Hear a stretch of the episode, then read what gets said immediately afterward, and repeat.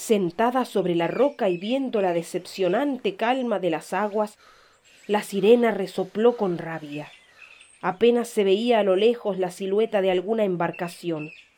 De vez en cuando el viento burlón traía las voces de los hombres que en un momento de descuido se acercaban demasiado. Amargada, ella los escuchaba maniobrar a toda prisa para cambiar el curso de la nave. Nadie se acercaba a aquel paraje desde que la envidiosa de Circe le hizo mala fama al canto de su estirpe. Por culpa de esa bruja, los hombres escaseaban. Era cada vez más difícil conseguir una mascota.